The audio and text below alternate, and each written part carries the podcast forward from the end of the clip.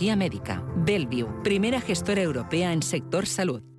Elmejorjamón.es. Más de 40 años seleccionando los mejores jamones y lomos de bellota, embutidos y carnes ibéricas de campo. Alto nivel en conservas, anchoas y quesos. Elmejorjamón.es. Visítenos y le asesoraremos en su compra de alta calidad para su casa o empresa.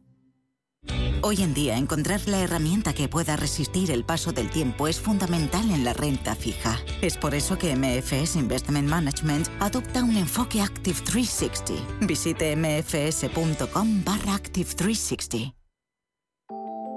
Capital Intereconomía les ofrece la noticia sostenible de la semana. Ferrovial se adjudica el contrato para construir el ancho del AVE entre Valencia y Alicante. El proyecto, que asciende a 32 millones de euros, se enmarca dentro del nuevo acceso ferroviario de alta velocidad que conecta las tres capitales de la comunidad valenciana. Una actuación que contribuye a la consecución del objetivo de desarrollo sostenible que tiene entre sus metas desarrollar infraestructuras fiables, sostenibles y de calidad.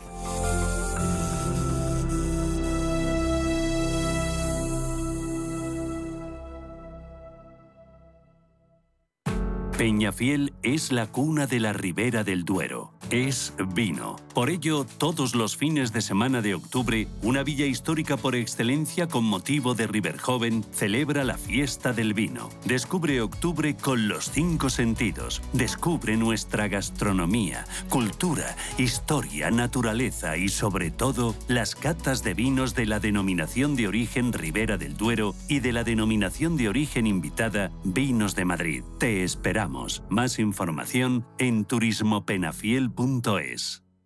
¿Sabías que España está en el top 3 mundial de los fondos que impulsan la sucesión familiar de las pymes? Son los llamados Search Funds o fondos de búsqueda. ¿Qué son? ¿Qué tipo de negocios están en su radar? ¿Cuánto capital suelen levantar? El próximo miércoles, a partir de las 11, especial Search Funds en Capital Intereconomía.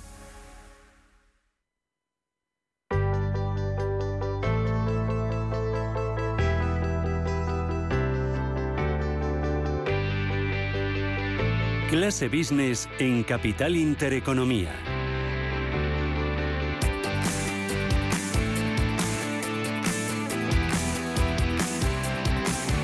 Bueno, ¿te vas o no te vas en este puente de todos los santos? Pues me voy, pero poco. Me voy, ¿Poco? pero poco. Voy a viaje relámpago. Ah, pero eso por, eh, por coste, por tiempo, No, por... por, por organización. Por, Ah, organización. ah, pero por bueno, cuen- logística. Cuente de aquella manera que hay que trabajar la semana que viene. Ah. Aquí nos hemos repartido muy bien. Ya, sí, Uno- sí, uno nos organizamos otro bien, la verdad. ¿eh? Unos lunes y otros martes. ya así, está. un día menos de madrugón la semana y se lleva, y se lleva ¿Y fenomenal. tú crees que va a haber mucho movimiento en carretera? Yo creo que sí. Hmm. Yo creo que seguro. Yo creo que va a ser un Bueno, además, puente con complicado. el buen tiempo que haces, que Sí. apetece salir y disfrutar y, y, Lo que eh, pasa, alargar el verano. Lo que pasa que no sé si todo el mundo va a tener puente el lunes. Y bueno, pero los niños tienen puente y eso hace sí, mucho. pero la gente tiene los ojos puestos en el puente de diciembre. Ah, bueno, es que eso es una, O sea, salir es tal y una como está- golosina. claro. Bueno, bueno, bueno. Tal bueno, y como bueno. está la cosa, salir dos veces en un mes, igual la gente dice, mira, me espero Ya, este y luego Navidades. y luego Navidades. Ya, igual me espero este y me cojo el otro. No lo sé. O bueno, o me voy este y que me quite lo bailado. También, el que pueda. Será los dos y Navidad y, y- y los Reyes y, y- y todo lo demás. Pero bueno, vamos a verlo, a ver cómo viene. ¿Biosca se va o no se va? Domenech. Y yo no me voy porque he estado estas Tú semanas estás. viajando, Tú estás. pero, pero sí os puedo decir varias noticias. Madrid está a tope, Bueno. no solo del puente, sino de aquí a final de año, a tope, a tope, a tope. No, Y Madrid. luego el invierno, el invierno del Reino Unido, y Reino Unido aquí también está ah, reservándose a la salida. La gente quiere adelantarse por si acaso, no sea el último viaje que hacen de vacaciones durante bastante tiempo. Madrid, Madrid, lo que no es Madrid, ¿eh? por ejemplo, Toledo. Ayer que tuvimos, ¿verdad, Susana, nuestros premios? Eh, entregamos Sí. los premios Radio Intereconomía, hablamos con gente, con un empresario de Toledo que decía, yo, tenéis que venir a ver lo de Puy de Fu y tal, no sé qué. Y digo, sí, pero no hay entradas para los sábados. Y dice, es verdad. Dice, no hay entradas para ver el espectáculo este nocturno, que dicen que es tan bonito para los sábados por la noche, de aquí a final de año. Toma ya. O sea, es una cosa Bueno, como... Y los, te- también. los teatros, Sí, con, con un teatros de empresario. Madrid exactamente igual. Sí, ¿eh? eh, un hotelero de, de Madrid y me decía que estaban llenos hasta arriba y que estaba funcionando muy bien el segmento de cinco estrellas. Mm. Impresionante. Sí. En, en Madrid, en la esta Navidad, los cinco estrellas, sobre todo los cuatro, tres, cuatro más importantes, están a tope con unos precios que valen la pena. Sí, sí. La gente al final sale aquel que quiere preñarse a alto nivel y aquel que quiere aprovechar la escapada. Mm. Vamos a hablar también a Maribel Rodríguez, vicepresidenta del Consejo Mundial de Viajes y Turismo. ¿Qué tal estás, Maribel? Muy buenos días. Hola, buenos días. ¿Cómo ¿Qué tal estás? estáis? Muy bien. Que tú, tú estás aquí de, Muy puente, bien, Maribel. de puente en España. Los Yo vengo puentes, de puentes. los puentes de Maribel son lo que pasa entre viajes y viajes, ¿no? Exacto, exacto. ¿De, de dónde? Están De- todos los aeropuertos a rebosar. No Sí. solamente en España que haya puente. El puente es aquí. En otros lugares no hay puente. Depende de dónde vayas en Europa. Mm. Y en el Oriente Medio, que es de donde venía yo ayer, eh, no te puedes imaginar el ajetreo, los vuelos, la gente. Ayer cuando llegué a Barajas, pensé, se nos ha quedado pequeña la T4. No hay manera de que quepa toda esta gente. Estaba recibiendo otra vez. Muévete un poquito, muévete un poquito, Maribel, que la cobertura no es muy, no es muy buena. Y ¿No te me oyes bien? Sí, ahora sí. ¿Ahora? Ahora sí. Y te quiero preguntar, tú que, tú que viajas mucho, que vienes recién llegada de, de- de un vuelo y, vas en aeropuertos, Sí. ¿cómo está la gente por ahí? ¿Con mascarilla, sin mascarilla? ¿Cómo, cómo se vuela, por ejemplo? Yo ayer vine y la verdad que creo que me puse la mascarilla en el ascensor un momentito porque me dio como cosa, porque ya tengo la mente en el pasado, pero la gente ya va por todo el Pero, pero ¿y dentro del avión? ¿Y, de- y mascarilla. den- y dentro del avión? Dentro del avión yo fui sin mascarilla. Y, no te dicen nada ya. Es que, escucho. es que ayer se quejaba la patronal de aerolíneas aquí diciendo, oye, vamos a ver, eh, gobierno, vamos a quitar ya esta medida que debemos ser el único país de, de Europa que seguimos Debemos obligando el a... único país. Yo venía con una compañía aérea, con Qatar, en este caso. La verdad es que yo no me la puse, pero no quiero decirlo muy alto, no sé que sea que, que fuera yo la única. Y te multen. No me di cuenta, no me di la cuenta, la Pero no verdad. te dijo nadie Lo que sí nada. te puedo decir, ¿me oís? Sí, ¿Me oís? sí, sí, sí. Ah, vale. No, lo que quiero decir es que los aeropuertos estaban a reventar, eso sí, todos, y las llegadas de la Terminal 4 di- pensé, bueno, hay que ampliarla. Es a tope, llenísima, con lo cual es una buena noticia, la verdad, y las ganas de viajar están ahí, como hemos hablado, con lo cual entiendo que va a haber un buen invierno Mm. y que obviamente sí que tenemos que pensar en todo el tema de inflación, están subiendo los precios, pero el mercado está reaccionando bastante bien y como hablabais ahora, el lujo es un segmento que, que se ha abierto, sobre todo en Madrid, y que tiene muchísimo interés, hay muchas reservas, las- los vuelos en business también están todos llenos, y eso es una gran oportunidad para, para España, porque es un segmento en el que no estábamos tan bien posicionados antes y que poco a poco nos estamos haciendo ese hueco. De donde vengo yo, los precios están cuatro veces o cinco veces más caros, Sí. también porque no hay tanta capacidad ni tanto inventario y la gente va, con lo cual el, el turismo desde luego es uno de los sectores que va a mover y que sigue moviendo la economía y nuestras previsiones es si todo va en como pensamos que va a crecer 5.8 anualmente Mm. hasta por lo menos los próximos 10 años. Y ojo ahora, Biosca, que van a empezar a venir los asiáticos, si Dios quiere, ¿no? Y eso es muy importante porque vienen buscando ese segmento del que hablabais, Maribel y tú, el lujo, los, eh, los cinco estrellas, las, las compras y todo eso, Biosca. Ah, Hablando de la 4 Maribel, tienes toda la razón. Yo estuve el viernes y hacías cola para estar en las cintas. O sea, en las cintas que te transportan, pues ya costaba entrar, o sea, ya no, está, no era fluido. O sea, que estamos bien. Yo os quiero comentar, aparte de esto que me has dicho tú, el tema de Aboris, porque es muy, muy importante Sí, el tema ahí- de Aboris ¿Qué ha, con, Bar- con Barceló. qué ha pasado? Pues que se lo queda todo Barceló y la pregunta es, eh, Globalia se desprende del 49,5% y entonces Aboris va también a funcionar con la línea aérea de Globalia. Me imagino que sí. Esta es una gran pregunta porque Barceló me imagino que va a trabajar primero que todo con sus con sus transportes eh, ya pactados y con sus hoteles.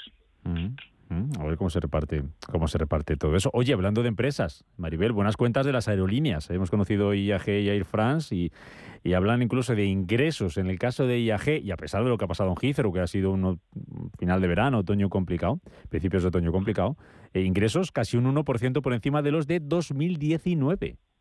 Por fin se lo merecen porque lo han pasado muy mal y sobre todo han ingresado más, pero obviamente el coste del combustible también ha aumentado. Entonces, sí, sí, yo pero aún así beneficios de contentos. 1.200 millones. Sí, ¿eh? por supuesto. Y bueno, pues la verdad que es una gran noticia, lo que quiere decir que las aerolíneas siguen siendo la espina dorsal de los viajes y el turismo y que, y que hay que apostar desde luego porque haya nuevas rutas y para nuevos clientes. El- España está muy regular conectada con Asia. Comentabas tú antes, Avios, que, que el cliente de Asia va a empezar a viajar pronto, pero la verdad la conectividad no es muy buena y ojalá que compañías como IAG, aparte de su enfoque obvio en tanto Norteamérica como, como Latinoamérica, liderado por Iberia, pues tenga también esas conexiones con Oriente Medio y con el, y con Asia, porque van a ser muy muy importantes en el viajero del futuro. Y ojalá que tengan este hueco y esta conectividad para que puedan pasar por Madrid y no solamente por Londres. Es una buenísima noticia. Ya te digo, los vuelos están llenos. Estamos reservando ya, por ejemplo, para nuestra cumbre, que es en cuatro o cinco semanas. Los vuelos últimos que hacemos notamos que los precios aumentan, pero que los vuelos están súper llenos y que hay una gran demanda, con lo cual, y ya se está empezando a ver otra vez una cosa que era antes de pandemia, las reservas con anticipación. Hemos mm. estado los últimos años mm, dependientes de la flexibilidad, porque tenemos que ser flexibles, era la única manera, cambiar, mover, y ahora ya la gente está ya viajando eh, con reservas anticipadas, lo cual es muy bueno a pesar de que obviamente si luego suben los precios, etcétera, el empresario eso puede haber afectado. Pero sí que es bueno tener ya en tus libros reservas y poder ya tener un poco el planning de cuál va a ser el próximo verano y mm. las próximas vacaciones para las organizaciones. Ahora os pregunto por el puente para ver qué, esperáis y como os doy algún dato de cómo se van a comportar los españoles y los extranjeros de cara a este puente, pero hay que hablar del eh, dato de EPA que conocíamos ayer que nos deja el peor verano para el empleo desde 2012 y la falta de algunos puestos de trabajo por cubrir. Y esta semana conocíamos un informe de Deloitte y de la COE que alertaba de la pérdida de atractivo del sector. Decía que las empresas han perdido biosca al 17% de sus plantillas.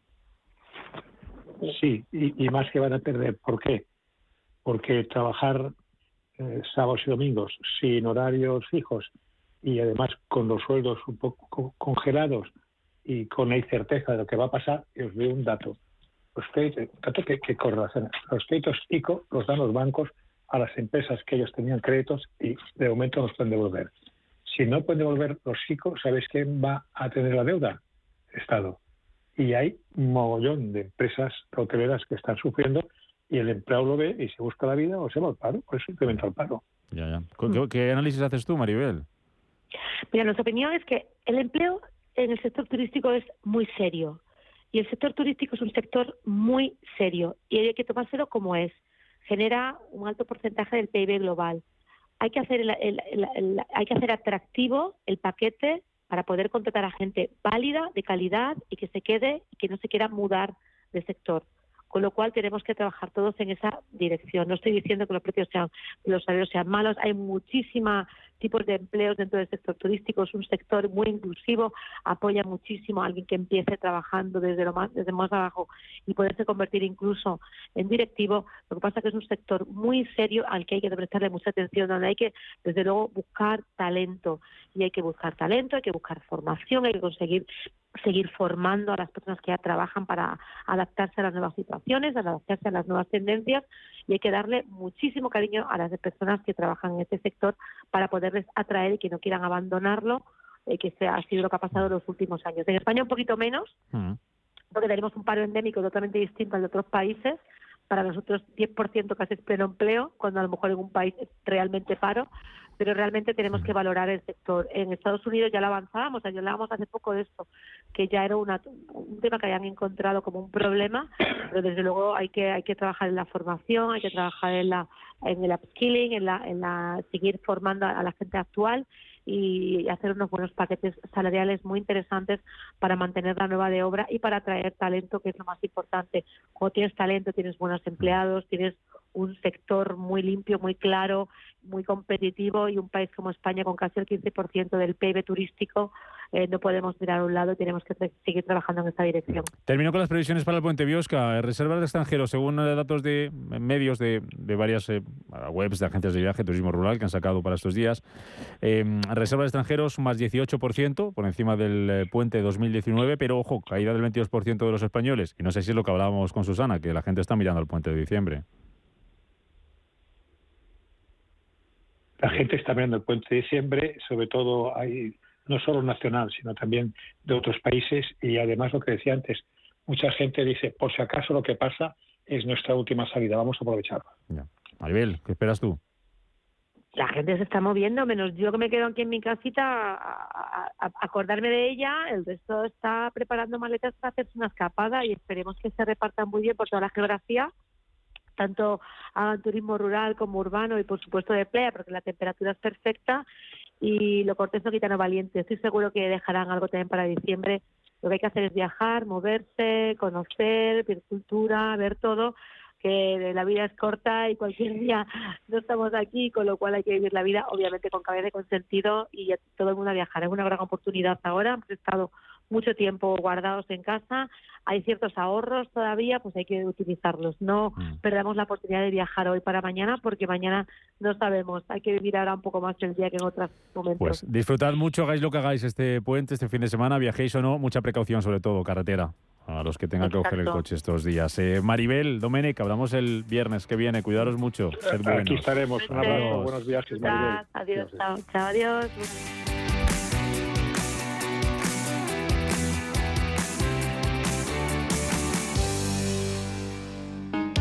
Si te da por cambiar de banco, Santander te lo pone fácil.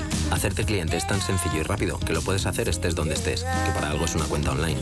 Y además, te llevas 150 euros si traes tu nómina antes del 2 de diciembre. Consulta condiciones en bancosantander.es. Santander, por ti, los primeros. Pa, pa, para, pa. La familia es lo más importante y en todas surgen conflictos. Pero hay dos palabras que pueden hacer magia. Solo aquí en la mesa un filete más significa te perdono o te quiero. Seguramente la mesa de nuestras casas sea el lugar más tierno del mundo. El Pozo Tiernos, uno más de la familia. ¿Te interesa la bolsa? Compra y vende acciones o ETF sin comisiones hasta 100.000 euros al mes. ¿Has oído bien? Sin comisiones. Más de 550.000 clientes ya confían en XTB. Abre tu cuenta totalmente online. Un broker, muchas posibilidades. xtb.com. A partir de 100.000 euros al mes, comisión del 0,2%, mínimo 10 euros. Invertir implica riesgos. Bienvenidos al día de vuestra boda. En el Hotel Princesa Plaza Madrid organizamos vuestra boda con todo tipo de detalles para ese día tan especial. Suite nupcial, alojamiento para invitados, parking, atención personalizada, un equipo de profesionales y todo lo que desees en Hotel Princesa Plaza Madrid, calle Princesa 40. Más información en princesaplaza.com.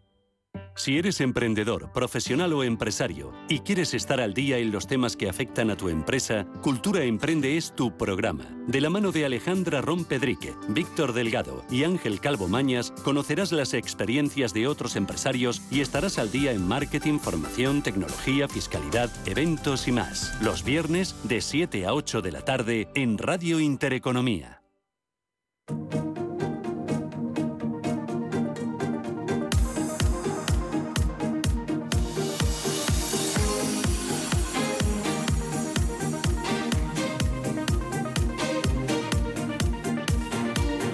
En Capital Intereconomía, Foro de Empleo.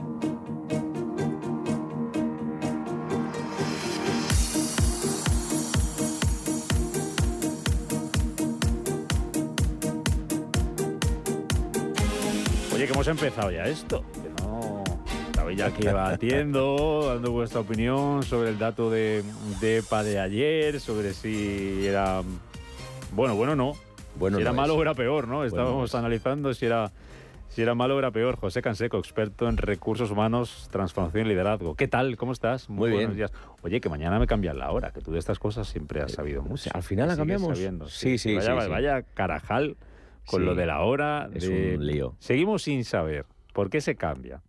Eh, si son las 3, las 2, las 2, las 3. Yo, te lo explico. Si, va a ser la última. Eh, ¿Dónde está? Yo te lo explico. ¿Por qué se cambia? Pues porque es una herencia histórica.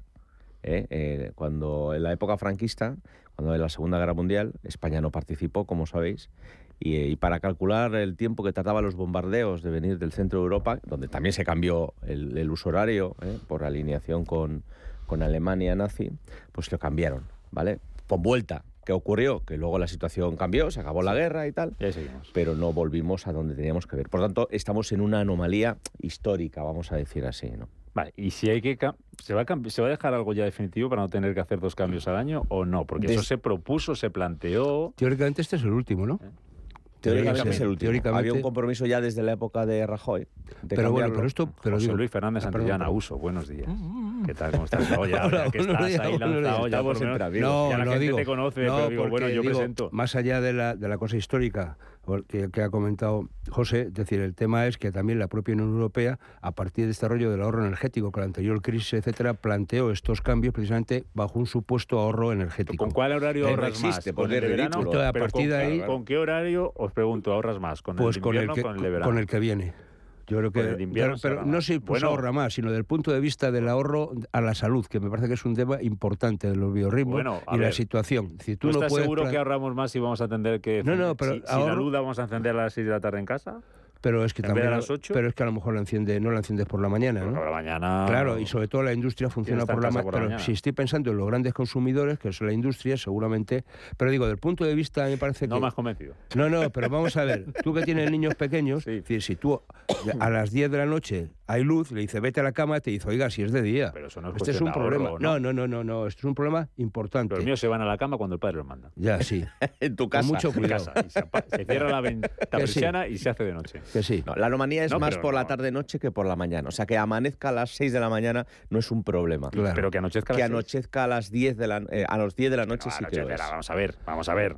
Vamos a ver. Pero luego el uso ahora. Esta noche con el horario viejo, por así decirlo, no va a anochecer a las 10 de la noche. No, no pero a las 8 y media sí. No, ah, no, ya las. Y si, y seguimos, si seguimos así la tendencia. El horario, el horario más racional, el horario, se regula el horario más racional es el de que llamamos de invierno. Y fíjate que hay un tema muy sencillo. En el fondo, nosotros tenemos en España tenemos una hora adicional Claro. Tenemos una hora adicional que es lo que comentaba José, que nos viene de la época de Franco. Sí, eso es. es. decir, nuestro uso horario sería el portugués porque estamos alineados precisamente es. con, con, Londres. Es decir, sí, eso España es. Decir, se va a la izquierda vale, en el pero, mapa. ¿no? Pero aún, así, no, no, aún, así, eh, no, luego, nuestro horario luego hay no es decidir el si encima le quitamos una hora más por el tema de... de no, de... es que yo el cambio verano-invierno no tiene ningún sentido. Es que el, el tan nombrado eh, elemento o sea, energético. ¿Tú qué harías, Canseco? Es, es decir, 0, ahora, ahora, mismo son las 11 y 28, le quitarías una hora y lo dejarías así para todo el año. Sí, vale. eso es. Horario invierno, como decía José Luis. Vale pero que hoy, que, no va, que hoy no va a anochecer a las 10, que no se asuste nadie. Que, que, no, que no, no. Y... Pero bueno, sí, pero si a las 8 y media, y a las 8 y media el niño ya tiene, bueno, sobre todo si pequeño, ya tiene que estar en la cama. Mañana hombre. a las 8 y 23, pasado a las 8 y 16, y así se irá regulando. Pero, esto solo, pero si te da igual, si estás en casa, ¿qué más te da? Si no estoy en casa. Ah, uy, uy, uy. ¿Me estás encerrando? A estas horas. Me estás encerrando. No puede ser. Marisa Cruzado, Sociedad CVA, ¿qué tal? Muy buenos días. Muy buenos días. ¿Qué hora es? Ahora ah, mismo. A ver, ¿cómo? las 11 y 28 acabas de decir. ¿Y qué hacemos con el horario? ¿Lo cambiamos? ¿Lo no cambiamos? ¿Lo.? Yo qué sé. No, hombre, no, yo qué sé, no. Me da igual. O ¿Tú qué prefieres? Eh, yo qué prefiero, yo qué prefiero. O sea, cuando la semana que viene a las 6 de noche dirás, qué tristeza, qué depresión, eso es salud también, ¿eh? Ya, pero luego cuando cambian la hora otra vez y dices, ah, qué bien, qué alegría. Pues claro, o sea, hay las gallinas que entran por las que eso salen. Es verdad. Eso es, me ha convencido más esa explicación que la de José De hecho, lo, que, mayor distorsión genera precisamente son los cambios, no el estar en un uso o en O sea, el ¿eh? cambio de adelantar o retrasar dos veces al año es el lo que shock de repente ser de noche a las seis y media y de repente, uff, ya hasta las ocho y media de noche. Y además os digo una cosa, yo he comprobado que más que el cambio en el eh, físico en el reloj, de si la manecilla para adelante o para atrás, toda esta historia, es realmente es la luz. Porque, y, el hambre. Porque si sabe, el hambre, el hambre, que, el te hambre que, te entra. o no, después que son las 12 de la mañana, no porque voy a comer bueno, eh, como tú ya sabes, he estado, o sea, viajo bastante a, a, a Kuwait, ¿no? Y, allí en realidad hay solo una hora de diferencia. En este uso horario ahora, ahora habrá dos cuando cambiamos. Está pero está muy lejos, está, o sea, anochece muy pronto, amanece tempranísimo, porque ellos han decidido tener ese horario, evidentemente, por el calor. Y entonces tú notas realmente muchísimo. Eso tiene lógica. Claro, pero, tú cuando llegas allí, que solamente hay una hora de diferencia, mm, la lógica te diría que no tenías que notar mucho, la efectivamente, diferencia luz, la diferencia de bueno, pues estás con un desajuste eh, de los biorritmos, o sea, que no te enteras hasta que pasan unos días, y es porque realmente hay una diferencia, debería haber una diferencia como de seis horas eh, por, por, la luz y por la ubicación y tal, y sin embargo tienes una. Entonces, eh, aunque es poca, pero aunque el reloj te diga que la hora de, es una hora de diferencia, tu cuerpo te está diciendo... Esto para el trabajo se nota, ya vamos a ir entrando en materia, esto para los trabajos, porque dices, sí, el tema no sé qué, de las empresas... No, no, yo lo que es la práctica no, o sea, digo, más allá de cómo se organiza uno la vida, es decir, desde el punto de vista práctico no tiene más, más relevancia, y esto yo creo que tiene que ver más con las tradiciones históricas, quiero decirte, estas cosas cuando antes no todo el mundo tenía un reloj, ¿eh? que llevar en la, en, en la, en la muñeca. La gente funcionaba a toque de campana en los Joder, pueblos. vaya lío, ciudades. vaya No, lío no, cuando no, le cambiaba no. la hora y el señor no tenía internet y no se enteraba. No la cambiaba, no, la cambiaba. Pero eso, pero digo que eso te sitúa bastante en cuáles eran los usos habituales de la gente. Me parece que esto es bueno Claro. pensarlo, ¿no? Hombre, bueno, si, Entonces, si- claro, si entonces, sabéis... estas cosas que uno ha oído, seguramente ahora ya la gente no conoce, pero estas cosas de que tocaban a vísperas y tocaban a no sé qué, y la gente con eso funcionaba, decía, recojo las tareas del campo, me voy para casa y como. Y eso es. tiene que ver con el horario de la puesta del sol, Eso con el, es, el amanecer, es. tiene que ver con un horario de trabajo adaptado a la realidad, Sí, pero donde si la gente no por la dependía luz- un sí, móvil. Sí, pero si, le- si se fiaban por la luz solar y de repente le cambiaban la hora física del reloj, menudo Pero no pasaba eso. Están cambiando sí, cosas ¿eh? sí, en las hombre, costumbres de la gente, porque yo,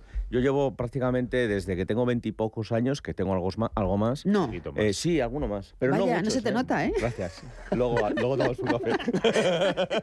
Hablando del tiempo. Eh, comiendo a las 2 y cenando a las 8, 8 y cuarto. ¿eh? Cuando en toda mi juventud yo he comido a las 3, 3 y media y he cenado a las 10 y media. Ya. ¿vale? Vas a un restaurante ahora y la, la- la hora gorda son las, do- las 3 perdón, Mm. y la cena son las 10. Sin embargo, ves como poco a poco la Se gente va adelantando la hora de comer. Ahora reservas un restaurante para esta noche y la hora más intensa son las 9. Mm.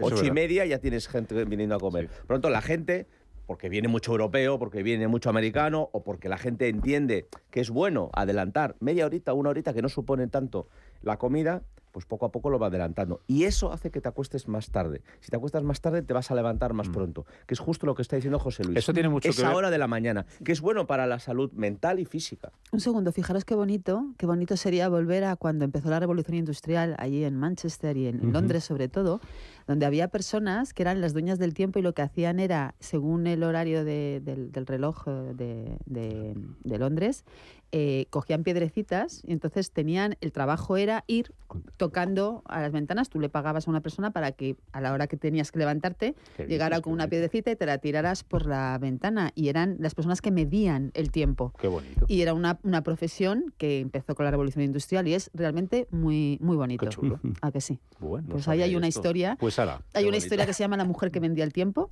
que fue de las últimas personas que justo antes de la, de la Segunda Guerra Mundial heredó de su padre esta profesión y es una historia, la verdad es que es que Qué muy bueno. bonita y muy romántica. De ahí sale una película, ¿eh? Yo animo a todos los directores españoles Un librito, a que un buen contacten con nuestra compañera Un Marisa, conmigo mismo, por supuesto, porque soy su... Tú de productor. ¿Cómo se de dice? Su- representante. su Manager. representante. Su manager, claro. Bueno, pues dicho esto y que mañana a las 3 serán las 2, para Eso que es. todo el mundo Para lo tenga claro, vamos a dormir. Mañana no. Vamos. Pasado Bueno, no, es verdad. Por favor, técnicamente no domingo. Técnicamente domingo, sí, claro. Técnicamente domingo y que vamos a dormir una hora más. se va a levantar Menos a el que tenga la mañana niños. para el que tenga niños se va a levantar una Igual. hora antes, porque va a estar igual. igual. Bueno, no, técnicamente una hora antes, porque va a estar el niño despierto. Si se levanta normalmente a las 9 o a las 8, pues a las 8 o a las 7 va a estar despierto. Eres consciente que la estás liando, ¿no? Sí. No, no. Pero La está liando, tú lo has vivido. Tú, tú que tienes hijo más o menos de la edad de los míos, Sí, pues sí. tú lo has vivido cuando has sido pequeño. El niño dice, cago a las 7 de la mañana ahora. Sí, sí, mi hijo se levanta a las 7 de la mañana, sábados y domingos. Pues imagínate, si, pues imagínate Le si le quitas una hora. hora. Pues imagínate si le quitas una hora. Mañana a las 6, bueno, el domingo, lo tienes ahí ya liado. Pues nada, vete inventándote algo. Dicho esto, que ha quedado tan bonito, vamos a hablar del dato de paro de, de la EPA, del peor verano desde el año 2012. 70 y 70.700 han sido, ¿no? 77.700. 77.700. No le quite yo encima, si ya no hay tenido muchos eh, trabajos eh, creados y 60.000 empleos menos. ¿Y esto se explica cómo, José Luis? Bueno, se explica porque ha sido un. Ya lo veíamos anticipando, ¿no? Es decir, al ver los datos mensuales del paro registrado en los meses de verano, de que la cosa no iba bien. Y esta EPA ha confirmado, ¿no? Es decir, hombre, estamos en lo que el que no se consuela es porque no quiere, ¿no? Entonces, cuando uno oye a algunos de los ministros eh, sacar pecho, incluso el presidente del gobierno, diciendo que este es un dato espectacular y que es un dato buenísimo, oiga, No sé hombre, está bien, ¿no? 77.000 empleados más. Bueno, sí, oiga, si utilizamos al señor Escribá como elemento de, de, de autoridad, digo, ministro de Inclusión eh, y de Seguridad Social, que utiliza habitualmente las series desestacionalizadas para contabilizar eh, los afiliados a la Seguridad Social, cosa que les loable, en términos desestacionalizados, ha caído el empleo en este trimestre. ¿Cómo es posible, Hemos perdido? ¿Cómo es empleo. posible que lo que decíais antes de abrir el micrófono, que por eso decía que habíamos empezado la tertulia, que decía, eh, decía Canseco, es que es un poco la- el, el trimestre joya de la corona de la economía española. Pero fíjate, Si en el mejor trimestre de la economía española, por nuestra estacionalidad, de lo que supone el turismo, servicios y tal, si en el mejor trimestre en desestacionalizados se ha destruido empleo, estamos en una situación mucho más complicada de lo que podemos Claro, pero sobre todo cuando tú te comparas, para tener algún dato, si nos vamos al, al tercer trimestre del año pasado, 2021, es que fueron más de 350.000 los puestos que se crearon. Pero si nos vamos al 2020, año horrible de la pandemia, fue más de medio millón. Entonces, oiga, 77.000 es un churro. Sí. O sea, es un Sobre todo cuando churro. de esos 77.000, lo comentamos también, eh, dos tercios, Más de 55.000 más de 55.000, sector son, público. son sector público, ¿no? Con lo cual Con lo quiero cual, las decir... empresas han creado 25.000 puestos de Sí, trabajo. pero además fíjate que esto tiene otro agravante donde yo creo que eh, ¿por qué se ha creado este empleo? Y esto tiene que ver mucho con la temporalidad o no del empleo. Y tanto que el, ministro, o la ministra en este caso, saca, eh, presume, oiga, son las contrataciones de interinos fundamentalmente en la educación y algunos en la sanidad, que son empleos temporales. Es decir, que esto, esa creación Todavía de esos, todavía, es decir, esos 52.000 empleos en el ámbito de la función pública o de empleados públicos, la gran mayoría de ellos son empleos temporales, que tienen que ver con la cobertura de las vacantes que se produce todos los años en el mes de septiembre, que son los que en el mes de agosto y en el mes de julio los dieron de baja y todo el mundo cuando llega el mes de julio ve que en la seguridad social aparece un agujero en los ámbitos de la educación y de la sanidad, fundamentalmente. Bueno, pues esta es la realidad, ¿no? ¿Y qué es lo realmente preocupante? Son las tendencias, y a mí lo que me preocupa es que si esto va así en el tercer trimestre, que sería la joya de la corona, ¿qué nos va a pasar en el cuarto? Cuando la teniendo en cuenta que este verano el calorcillo ha aguantado y que estamos teniendo buenas temperaturas y que la, la temporada, digamos, estival se prolonga, bueno, cuando empiezan a caer lo poquito de contratación que sigue, es tremendo, ¿no? Y luego a mí me parece que siguen haciendo trampas en el solitario. Vamos a ver. Si de repente nos dicen que en términos interanuales la, gente con un contrato indefinido ha crecido a más de 1.300.000, más o menos, números redondos, ¿eh? Y, y de repente lo que me dicen es que la creación de empleo de asalariados no llega a medio millón. O está, oiga, entonces, ¿qué pasa con esos contratos indefinidos? ¿Dónde están? Es el mismo decir, dato bueno, no, pero de otra no, forma. lo que quiero decir es que hay una parte de la Claro. contratación indefinida que desaparece, que fenece, que muere. Entonces, me parece que este es el drama. Y luego, si nos vamos al paro, decir que suben 67.000, 68.000 más o menos, 60 y- no, 60.800 números redondos. Oiga, pues esto es el chocolate el loro. Es decir, ¿cómo es posible que en un mes donde hay una gran, teóricamente una gran demanda de trabajo, el paro suba? ¿no? Es decir, oiga, ¿esto cómo es? ¿Y usted cómo me lo explica? Es decir, porque hay mucha gente que quiere trabajar y no encuentra trabajo. Oiga, va, ¿eh? o sea, eso no es serio. Y es que eso lo ha dicho un ministro. No, es que el paro sube porque hay mucha gente que ahora se ha dado cuenta de que hay actividad económica y quiere buscar trabajo. Y por tanto, lo que hay es un incremento de la sube población activa. Va, hombre, un poquito más de seriedad al año no hace daño, ¿eh? Que no se consuela porque no quiere, Canseco, ¿eh? Sí, bueno, la- la- yo, yo creo que hay eh, varias relaciones causales aquí. La primera es que ha aumentado la población activa, eh, ha aumentado en los últimos meses y por lo tanto eso hace que eh, toda la curva se ensanche. ¿no? Y la segunda, que yo creo que es la más importante, es que la gente, eh, la gente no, perdón, los empresarios están siendo muy prudentes con la contratación.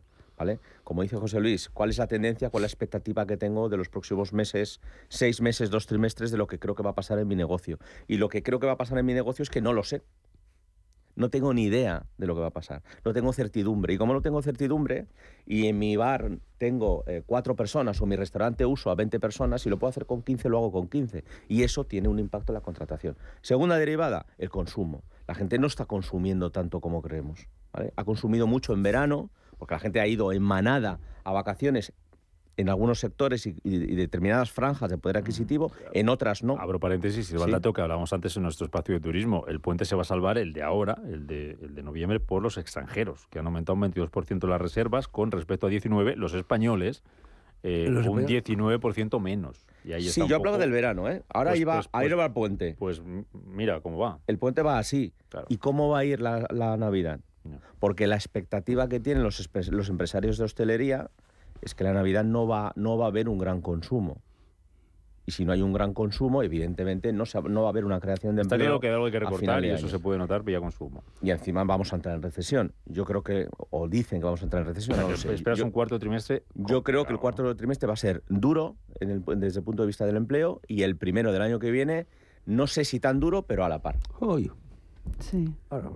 sí, yo estoy totalmente de acuerdo con el análisis. Y siento, y siento decirlo, además, va a ser, ¿eh? porque, va a ser duro, sí. Porque, vamos a decir, los que tienen un salario medio, pues lo van a aguantar, pero hay mucha gente que está sobreviviendo con salarios muy por debajo. No porque el salario mínimo sea bajo, que ha subido, sino porque es que trabajan seis horas o trabajan cinco horas. Y por tanto, por mucho que haya salario máximo, perdón, un salario mínimo, al final lo No, que llevas no, a casa no, es muy poco. claro, no, no que es el chocolate del loro al que se refiere siempre Mm. José Luis, y tiene toda la razón. Marisa. Claro, al final, al final no estamos, o sea, es que realmente eh, no, no estamos haciendo las cosas como se deberían, ¿no? Nos estamos centrando mucho en el tipo de contratación y en las horas de trabajo y en el salario mínimo y nos, nos estamos fijando realmente en cómo reformular nuestro, nuestro sector eh, de, de empleo, cómo reformular la industria, cómo reformular sectores que, que aporten valor y que vayan más allá del turismo y del ladrillo, que es en lo que volvemos a estar otra vez. De hecho, la mayor parte de las inversiones que están llegando de los fondos Next Generation, y lo vemos todo el día cuando salimos a la- todos los días cuando salimos a la calle, es básicamente en reformar eh, grandes estructuras, las calles, las aceras. que es preciosa. Es- está muy bonita, sí, pero eso tiene un principio y un fin. vecinos y a partir de ahí se acabó. Y los conductores Pero- estamos todos felices. Pero fijaros que... Entonces, eh, es, es que, ese, es que ese, e- ese yo creo que es también una, una parte del problema muy importante, porque no estamos eh, incentivando eh, que se genere conocimiento, que se que genere innovación, que haya creatividad, que salgan empresas diferentes. Y entonces, claro, eh, al final no vamos a conseguir No, pero solucionar lo que dice problema. Marisa tiene mucha razón porque un ejemplo solamente muy reciente que hemos visto estos días, el famoso PERTE del automóvil. Oiga, es que se ha quedado, es decir, hombre, si hay una industria que Hemos funciona en ridículo, España, potente y tal y cual, oiga, esto se queda prácticamente sin cubrir de 12.000 a, 12 a, a 2.000. Es que llega Volkswagen y dice, oiga, o usted me pone más perrillas ¿eh? para lo de la fábrica de baterías o me piro. O sea, esto como es, ¿no? es decir, al final, otra, es decir, sectores que son de alta productividad, sectores tecnológicos, sectores que darían una mayor estabilidad al empleo. Y con mucho empleo pues no indirecto se está- asociado, claro. Que generan no innovación en el país. ¿eh? Claro, pues eso no se están cuidando. Entonces, ¿cuál es el dato de hoy? Que me parece que va muy en línea con lo que estamos diciendo. Son los datos de la contabilidad nacional. Oiga, es que ha crecido un 0,2. Estamos, es decir, es que ha caído del 6,8 al 3,8 en términos interanuales, tres puntos. El crecimiento de este trimestre ha sido un 0,2. Prácticamente estamos en el cefalograma plano. Y eso afecta al empleo. Cuando yo traduzco eso, porque lo dice el INE, ¿eh? no lo digo yo, en términos de horas de trabajo efectivas, es que han caído muy poquito, pero hemos pasado de un crecimiento del 1,1 a un 0,1 de crecimiento. Por tanto, crecemos, bueno, vale, ¿eh? pero hemos decrecido con respecto a lo que hay. Es que en términos de empleo, es decir, estamos estancados. ¿eh? en términos equivalentes a puestos de trabajo a tiempo completo. Entonces, este es el drama. Es que lo que dice es que lo que ha caído ha sido el consumo, la demanda interna. Por tanto, si tú no eres capaces de que los salarios suban, porque lo que dice es que los salarios y la remuneración de los asalariados ha caído, que las horas de trabajo han caído, decir, que el empleo no crece, que está estancado. Oiga, la situación que llevamos es de colapso. No estamos en recesión técnica famosa, pero estamos en el borde de ella. Con lo borde, cual, sí. es más que probable que en el cuarto trimestre tengamos un crecimiento negativo, que el primer trimestre del año lo volvamos a tener y entremos en la famosa recesión técnica a principios del próximo año, es decir, en el segundo trimestre del 2024, del Y hay- 2023, y- perdón. Y hay otro factor, además, que se está sumando a todo esto, que nosotros, eh, a través de los premios que organizamos, que sabéis, de, de empresa flexible, ¿no? que tomamos el pulso a empresas sobre temas de teletrabajo, sobre todo, y este año, por primera vez y de una manera muy destacada, nos hemos encontrado que muchas empresas que están llegando al final en el proceso de los premios trabajan a nivel global. Es decir, están contratando talento en todo el mundo y lo que se están organizando es por proyectos. Y aquí no tenemos solamente tecnológicas, tenemos ingenierías, tenemos empresas de arquitectura, o sea, tenemos otros sectores de actividad que cuando necesitan, pues uno que controle el tema de componentes de madera o de construcción en madera, pues me lo traigo de Australia, porque allí se trabaja mucho con la madera, y lo contrato desde allí para que me haga los diseños y lo tengo allí deslocalizado, con lo cual el- esta generación de un empleo mucho más, mucho mejor remunerado, mucho más cualificado, ahora ya compite en un, en un mercado global y por lo tanto es, va en contra de nosotros mismos, ¿no? que no tenemos la posibilidad de colocar a nuestros profesionales en estas, en estas Yo creo que aquí lo ¿no? hemos dicho varias veces en los últimos dos años, que si ayudamos o permitimos a los empleados trabajar en remoto, el mercado ya no es España. El mercado es global. Y por lo tanto tenemos que ser capaces de competir con un mercado global, como dice Marisa. No lo estamos haciendo. Si yo tengo un restaurante, me vuelvo al sector servicios y necesito dos personas durante cuatro horas, durante dos horas al mediodía para hacer un refuerzo, no me obligues a hacer un contrato indefinido full time, porque no lo voy a hacer. Lo que voy a hacer es que voy a cargar a los empleados que ya tengo con más trabajo. Ese es el efecto que se ha visto esta, este verano.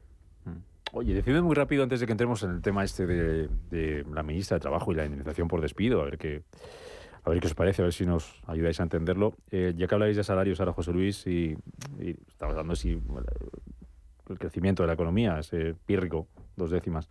¿Estáis de acuerdo con que mm, esto que dicen UGT Comisiones de que España entra en recesión si no se suben los salarios? Bueno, si no se suben los salarios, si no se dinamiza la economía, si no se hacen más cosas, no, no solamente por los salarios. Es decir, que los salarios, el crecimiento de los salarios ayuda porque facilita la demanda. Entonces, por eso nosotros no, no, pedimos solamente cuando estamos reivindicando los salarios en el sentido estricto. Lo que estamos pidiendo es una cosa un poquito más amplia, que es mejorar la renta disponible de los hogares. Y eso tiene que ver con los incrementos salariales, tiene que ver con la cosa impositiva, tiene que ver de alguna manera cómo generas liquidez a final de mes en una casa. Y eso tiene que ver, por ejemplo, con que se reduzca el IVA de productos básicos, de primera necesidad. Oiga, aquellas cosas que son necesarias para vivir, póngame usted al tipo súper reducido, al menos temporalmente durante esta situación que estamos viendo. Oiga, eso supone también un incremento salarial, no en el sentido tradicional del término, pero sí que supone... Gasto menos. Esta, me parece que esto es bueno. Me cunde más el sueldo. Entonces, bueno, esto es así. Lo que, hombre, lo que pasa es que estos dos sindicatos planteen este tema así, es que tienen un morro que se lo taconean, o tienen más cara... Hombre, claro que es que cuando ellos lo que están pidiendo, no se nos olvide, señores oyentes, lo que UGT y comisiones piden para este año en curso es un 3,5% con un IPC que está, acabamos de conocer hoy, en el torno al 7,3 y que al finalizar el año estará en torno de media en el 8. Eso es lo que están pidiendo. Hombre, ¿con eso recuperan poder adquisitivo? No. Las cláusulas de revisión salarial las perdieron UGT y comisiones en el último acuerdo que firmaron con la patronal y que no cumplió nadie, ni la patronal ni ellos, porque pusieron un condicional que es se podrán negociar cláusulas. Oiga, ahora ustedes las exigen cuando ustedes abdicaron de ellas. Esto es UGT y comisiones, que firma un acuerdo salarial para los empleados públicos que de alguna manera les lleva a que este año suban un 3,5 y que el año que viene suban un 2,5. Oiga, ¿con eso se recupera poder adquisitivo? Hay que hacer tanta manifestación para ese, para ese viaje. Oiga, vale, ¿eh? Vale, ¿eh? o sea, no se suma. Ni CSI, ni la uso, ni nadie. Rápidamente, de frente. si no se sube el salario, ¿España entra en recesión?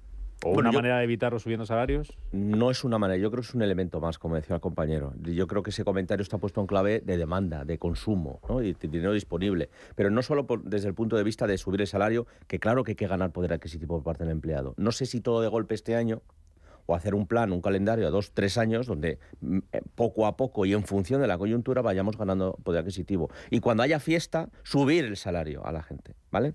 Pero tenemos que tener en cuenta que las hipotecas están subiendo mucho, que mm. estábamos en negativo hace dos telediarios y ahora estamos, bueno, ayer mismo han subido los tipos de interés del Banco Central Europeo. Por lo tanto, el cerrojazo a las familias es muy grande. ¿eh? Mm desde todos los puntos de vista. Es una manera muy simplista, ¿no? De entender la realidad que estamos viviendo y sobre todo es echar la culpa una vez más a los empresarios, ¿no? Es poner la pelota en manos de los empresarios y los demás como si no tuvieran ningún tipo de responsabilidad. y luego es la negociación colectiva, pero en este segundo, ¿no? Es decir, porque hay grandes empresas en este país que están teniendo grandes beneficios y por tanto en esas empresas yo puedo negociar incrementos salariales mucho más altos que aquellos que afectan a una pyme. Es decir, si ayer daba resultados Repsol y tenía ¿eh? beneficios récord, cuando yo negocio el convenio de Repsol, estoy hablando de incrementos que están por encima del seis y medio. ¿eh? Y en esos casos estamos. Oiga, es que lo que no vale es el café para todos. ¿eh? Y tenemos grandes empresas de este país, insisto, con beneficios extraordinarios. Pues oiga, que eso lo pongan también al servicio de los ciudadanos, mediante esa negociación colectiva de la que ellos parecen abdicar, porque hay que pues, subir el tres y medio porque lo digan ellos. Oye, eh, sí, abro, por hecho el banner. Pepe Alba, de secretario general de UGT, el jueves aquí en Capital Intereconomía, 8 ah, y cuarto de la mañana. Ese día, 3 de... Mm, que no te pase nada. 3 de noviembre, no, no me va, a pasar. es obligatorio venir. 3 de noviembre se manifiestan UGT Comisiones en Madrid para, precisamente, eh, pedir esos subidas salarios. Oye, esto de Yolanda Díaz, que propone que la indemnización por despido dependa de edad, de género, de circunstancias personales de cada uno, ¿esto qué es? ¿Va a ser que el despido va a ser más barato, más caro? ¿En qué cambia esto? Me parece una, vamos, iba a decir una tontería, pero Ya lo has dicho. Eh, es que, no, porque me parece que hay un principio básico, que es que todos los españoles, hombres o mujeres, somos iguales ante la ley, tenemos los mismos derechos y obligaciones, con lo cual tú no puedes condicionar un derecho que es una indemnización en caso de la recesión de un contrato o de un despido en función de unas características ajenas al, al hecho laboral. Eso está rayando la inconstitucionalidad. Digo, otra cosa es que si, ye- si, ya, si ella dijese que le parece que es insuficiente la indemnización de 33 días por año y que hay que volver a los 45, yo doy palmas con las orejas y le aplaudo. Digo, ole, sea usted valiente y adelante con los faroles. Y luego la eligen para presidenta de CB. Claro, pero este tipo de subterfugios no me sirven. Porque me parece que es simplemente hacer demagogia, ¿no? O sea, si entran dos personas a trabajar a la vez ¿eh? y uno tiene cinco años más que el otro, o uno es hombre y otro es mujer, y luego los despiden a la vez, ¿qué le van a indemnizar? ¿De manera distinta en función si uno ha tenido hijos o no ha tenido hijos? Si uno está tiene cargas familiares o no las tiene, tiene un abuelito que soportar o no, digo, en el sentido No, coloquial del término. Y sobre todo que eso Hombre, afecta, a ver, cuando estamos en un momento en que se está diciendo lo que está pasando con las personas mayores de 50 años que Claro. salen expulsadas del mercado, ¿quién contrata a una persona mayor de 50 años y luego la indemnización, como la pobrecita no puede... mayor, ¿no? Claro, o sea, es quiero decirte, es que al final es eh, mm, eh, a, a- a redundar en, en la desigualdad y en, y en con un planteamiento que cuando lo oyes puede haber gente que piense que tiene sentido, realmente cuando te pasa a pensar dices, pero, pero qué sentido ni qué nada, sobre todo, y en primer lugar, vamos a ver, la indemnización eh, es por eh, puesto de trabajo, por función a la que te dedicas, por tiempo que has dedicado a esa función y sobre todo hay una cosa que es el por qué se produce esa indemnización, es decir, por qué se produce ese despido. Si es un despido procedente o es un despido procedente, es decir, causas objetivas que están relacionadas con la actividad laboral No juega nada y que fuera, nada ¿no? tiene que ver con tu condición personal, porque es que si entramos, es que si entramos en eso, para empezar, Pues que no hay condiciones lo que estamos personales distintas. es la desigualdad, Tú, claro. tú- tú coincides, Canseco, un poco con lo que dice Marisa, que esto va a ser, bueno, pues si esto se, se llevara a cabo para los que están dentro del mercado laboral, bueno, pues bien, porque puede alguien se puede llevar algo de más, pero puede ser una barrera para los que están fuera. Es que ese es un poco el tema. ¿no? El, el concepto así públicamente, vamos a decir, o popularmente, perdón, pues se puede sostener, tiene sentido, ¿no? Aquel que está en mejores condiciones, tiene más salidas, pues ole, le pago menos, y el que está más denostado o que tiene peores condiciones de salida al mercado, menos empleabilidad, le pago un poco más. En el mercado eso no va a funcionar, porque lo que va a ocurrir es que la compañía va a potenciar la contratación de aquellos perfiles donde sabe que en un momento de despido va a ser más barato. Por lo tanto, va a hacer un hoyo en aquellos colectivos donde tienen peores condiciones de entrada en el mercado. Por tanto, Pero- vamos a, vamos a provocar el efecto contrario. Pero además, fijaros, imagínate una negociación de, un- de un ERTE famoso o de un ERE, me da igual. claro. Entonces, ¿qué hago? Segmentos. O sea, Claro. para la hora de indemnizar. A los es, baratos. ¿eh? Venga, A ver, quito medio Esto es un Lo cine barato, lo caro. Habría que ser un poco más serio y entrar en lo que ha planteado Que no Marisa, que, quita parece que que, ya es el tema de fondo. ¿eh? Eso que es la Según definición lo de estaba la diciendo yo, me estaba yo acordando, digo, bueno, pues si ya pasa, y cuando no ¿no? lo es. Y si un despido es improcedente, por su propia definición, es que no procedería el despido. Y lo que hay que plantearse es si en esos supuestos la capacidad de ser readmitido en la empresa o no depende del trabajador o de la empresa. Ahora mismo depende de la empresa readmitirte. A lo mejor sí sería mucho más valiente decir, oiga, en el caso de despidos improcedentes, que sea el trabajador quien decida si quiere volver o no. Digo, Pues- eso sería una revolución. Sí, es que digo, la casuística es muy grande. ¿eh, no, no, José pero Luis? entenderme, eso sería un paso. Sí, sí, te se, entiendo, puede, sí. comp- se puede compartir o no, pero eso sería ¿eh? una apuesta. Ah, que me toca. Ah, no sé, pero pensé que querías hablar. No, está bien, sí, sí, no, no, es que como te he visto ahí muy decidido, no, es que, es que, es que efectivamente eh, es que esa es la, es la cuestión, pero además yo me planteo, porque sí, es, es, eh, es un poco bola de cristal, es decir, bueno, este se va a colocar, este no se va a colocar, vale, y si el que no le has dado dinero porque se va a colocar, luego no se coloca, vuelve y te pide más dinero, más indemnización, o eso está, quiero decir, que es que es un planteamiento tan absurdo. Pero, a ver, creo que está bien plantearse una discusión seria del tema de las indemnizaciones por despido, como dice José Luis, y analizar si realmente 33 está bien, está mal. Eh, eh, eh, un, un análisis serio de ese tema estaría bien, de hacerlo flexible, de hacerlo lo más adecuado posible para que no sea un freno a la contratación de según qué perfiles.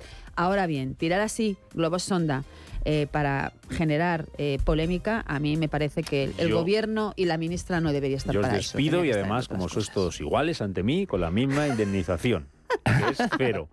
Os cito para dentro de un par de semanas. Pero nos decides procedentemente. Procedentemente, porque llega la hora, no, eso es innegociable. Por Fíjate qué cosa más objetiva es esa, ¿verdad? reloj, de los guardianes estos del tiempo, que eran, ¿no? Pues mira, hemos tirado la piedrecita y ha dicho que hasta aquí. Bueno, pues aquí los, los fijos discontinuos te verán muy buen fijo discontinuos para cuando os toque venir. Marisa Cruzado, José Canseco, José Luis Fernández Santillana, hasta la próxima. Nos vamos de fin de semana, algunos tendrán suerte y serán de puente. Agenda cultural, agenda de ocio con nuestra compañera Raquel Ramos. Llega las noticias y después a media sesión con Rafa Jiménez. Hasta el lunes, sean felices. Un hombre blanco muerto en una caja.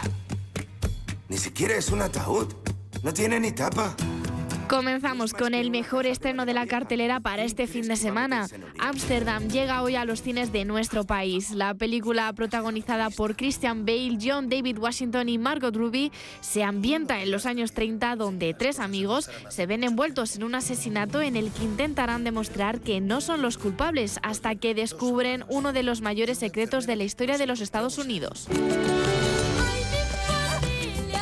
Especial durante este puente es de obligación visitar la Casa de México de Madrid, que se viste con motivo del Día de Muertos, una tradición reconocida por la UNESCO como Patrimonio Intangible de la Humanidad. El altar estará abierto al público hasta el 13 de noviembre. También Ginebra cierra su típica gira el 29 de septiembre en la sala La Riviera de Madrid, un tour por el que ha llevado su primer álbum Ya dormiré cuando me muera por todos los escenarios y festivales de España.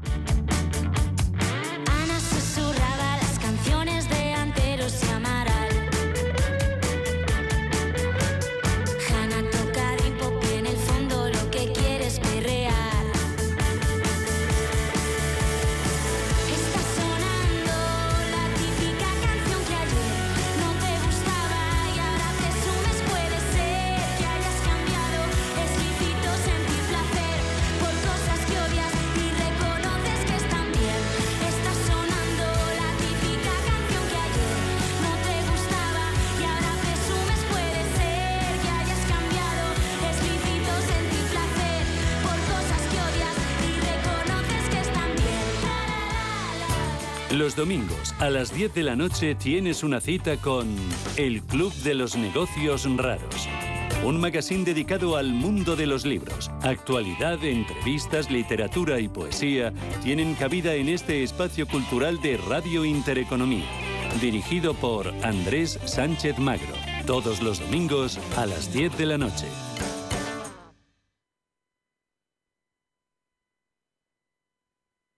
Cada sábado, en Rienda Suelta, te contamos todo lo que se cuece en el panorama ecuestre. Deporte, actualidad, ocio, cultura, tradición, salud y mucho más. De 2 a 3 de la tarde, todos los sábados, en Radio Intereconomía, galopamos en las ondas con Rienda Suelta.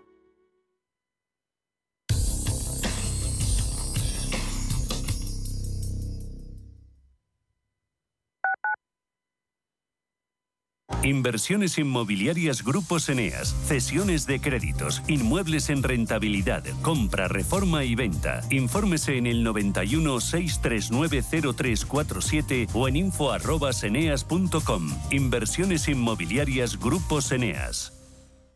Clínica Oliver y Alcázar. Especialistas en implantes para pacientes con muy poco hueso. Cirugía mínimamente invasiva con prótesis definitiva en un mes como máximo. Diagnóstico gratuito y financiación. Consulte su caso en el 91 564 6686 o a través de la página web oliverialcázar.com. Más de 30 años de experiencia. Hasta que conocí Renta Garantizada, más que tener una casa para alquilar tenía una preocupación cada mes. Pero ellos encontraron el mejor inquilino, se ocupan de todas las gestiones y me garantizan el cobro de la renta cada mes, pase lo que pase. Alquila tu casa con todas las garantías. Infórmate en el 910 1095 o en rentagarantizada.es. Escápate de Madrid y ven al restaurante El Torreón en la cima del Monte del Pardo. Las mejores carnes y pescados desde 40 euros, vino incluido. Carne picaña brasileña y lomo de buey